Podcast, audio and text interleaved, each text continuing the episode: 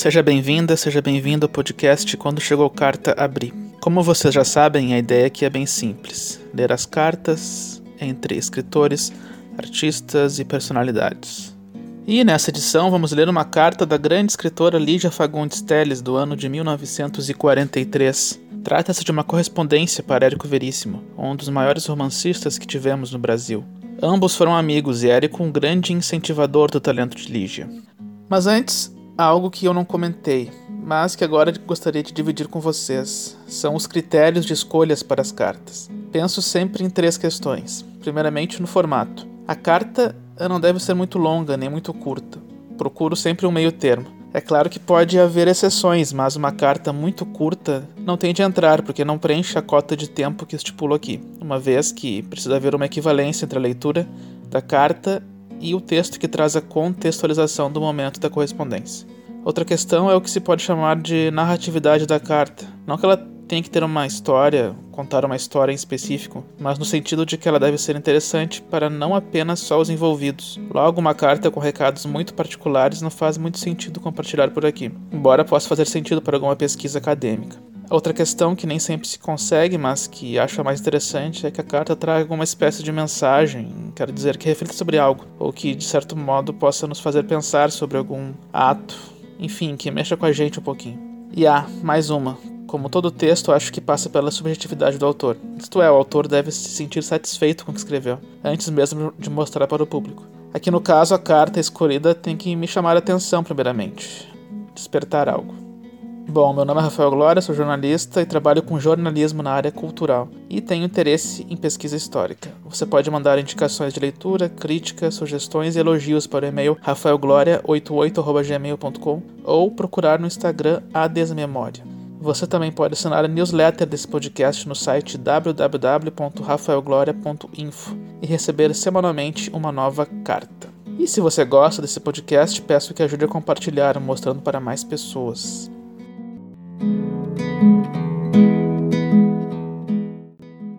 Você conhece a obra da escritora Lígia Fagundes Telles? A escritora completou agora em abril 97 anos de vida, com uma obra vasta e complexa, distribuída em diversos contos e romances premiados. No momento desta carta, em 1943, ela ainda estava no começo da carreira e se correspondia muito com dois grandes da literatura brasileira, Érico Veríssimo e Carlos Drummond de Andrade, duas amizades que ela manteve para toda a vida. Lige havia estreado na literatura alguns anos antes desse momento, com apenas 15 anos, lançando o livro de contos Porão e Sobrado, de maneira independente, com a edição sendo paga pelo seu pai. Uma curiosidade, Lídia se formou em Educação Física em 1941, para logo depois ingressar no curso de Direito, a mesma profissão do pai. Apesar disso, desde a adolescência, ela sempre teve a certeza de que gostaria mesmo era de ser escritora. Ciranda de Pedra, de 1954, é considerado por Antônio Cândido a obra em que a autora alcança a maturidade literária. Ela mesma também já falou que considera esse romance o marco inicial de suas obras completas. Que ficou para trás, abre aspas, são juvenilidades, fecha aspas. Quando da publicação de Ciranda de Pedra, o romance foi saudado por críticos como Paulo Ronai e José Paulo Paes. Mas é na década de 1970, de intensa atividade literária, que marca o início da sua consagração à carreira. Lígia publicou então alguns de seus livros mais importantes. Antes do Baile Verde, cujo conto que dá título ao livro recebeu o primeiro prêmio no concurso internacional de escritoras, na França. As Meninas, um romance que recebeu os prêmios Jabuti, Coelho Neto da Academia Brasileira de Letras e Ficção da Associação Paulista de Críticos de Arte. Há também o livro Seminário dos Ratos e o livro de contos Filhos Pródigos, que seria republicado com o título de um de seus contos, A Estrutura da Bolha de Sabão, em 91. Já Érico Veríssimo, durante a troca dessas cartas, vivia nos Estados Unidos. No início de 43, ele foi convidado a lecionar literatura brasileira na Universidade de Berkeley, nos Estados Unidos. Segundo o artigo científico Érico Veríssimo, embaixador cultural nos Estados Unidos, do Departamento de História da Universidade de Berkeley, Érico lecionava literatura brasileira em inglês, três dias por semana, em um curso de graduação. Suas aulas tiveram tanto sucesso que a sala precisou ser mudada para acomodar o número de estudantes que queriam se matricular. Ele sentia saudades de casa, mas morar nos Estados Unidos ainda era uma aventura.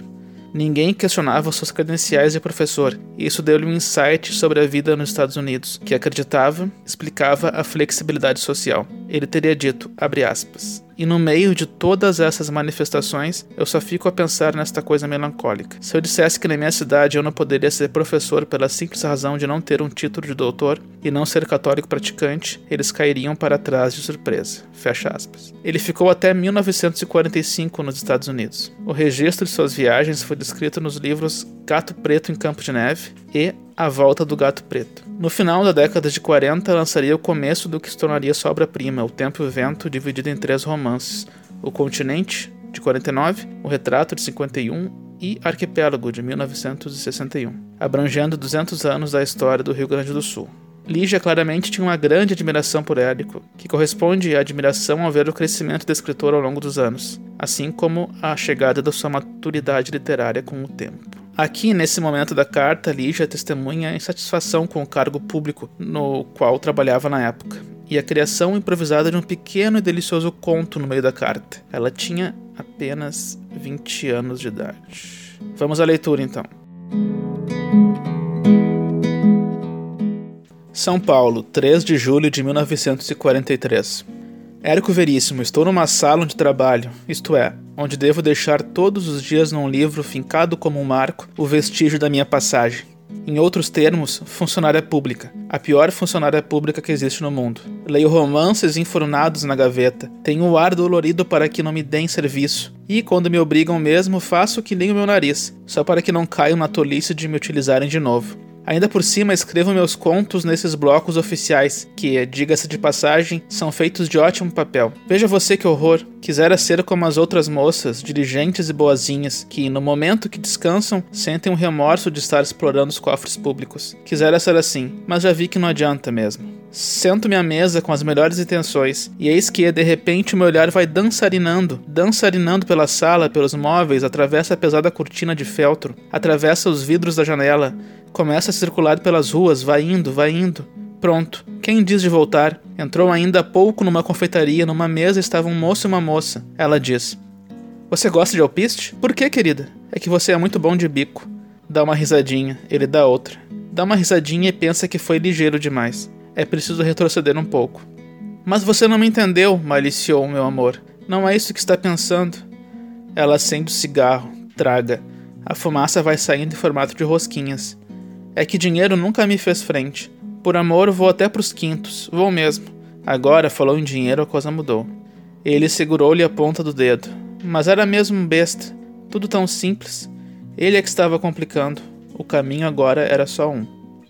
Dinheiro, querida, dinheiro. Que me importa o dinheiro se sou um desgraçado? Minha mulher não me compreende. Nunca nos entendemos. Sou como um estranho naquele lar. Disse e pendeu a cabeça para o peito, um ar fatigado na fisionomia. Ela tomou-lhe as mãos e procurou-lhe o olhar para mostrar que o compreendia. Eu sei, eu sei.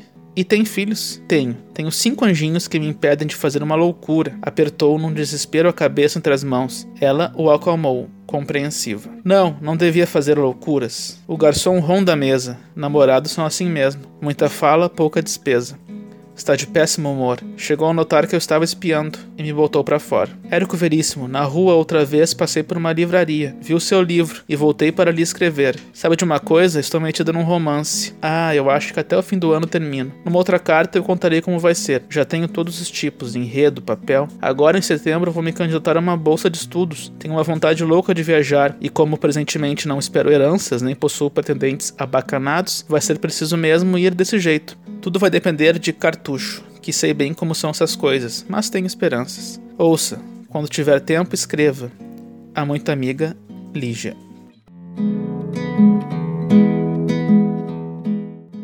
E aí, gostaram da carta? O que eu achei mais bonito nessa carta é essa transformação, quase que do nada, em um breve conto, como se Lígia não pudesse segurar a sua capacidade criativa. Em 2016, mais de 30 anos depois da última indicação brasileira, a escritora tornou-se a primeira mulher brasileira a ser indicada ao Prêmio Nobel de Literatura. Logo após a publicação dos nomeados, o crítico Marcelo Gouveia, do jornal Opção, notou que, apesar do talento de Lígia, seria pouco provável ela ganhar, porque, além do eurocentrismo, a lista de premiados também é marcada pela supremacia da presença masculina. A escritora também demonstrou consciência total desta realidade.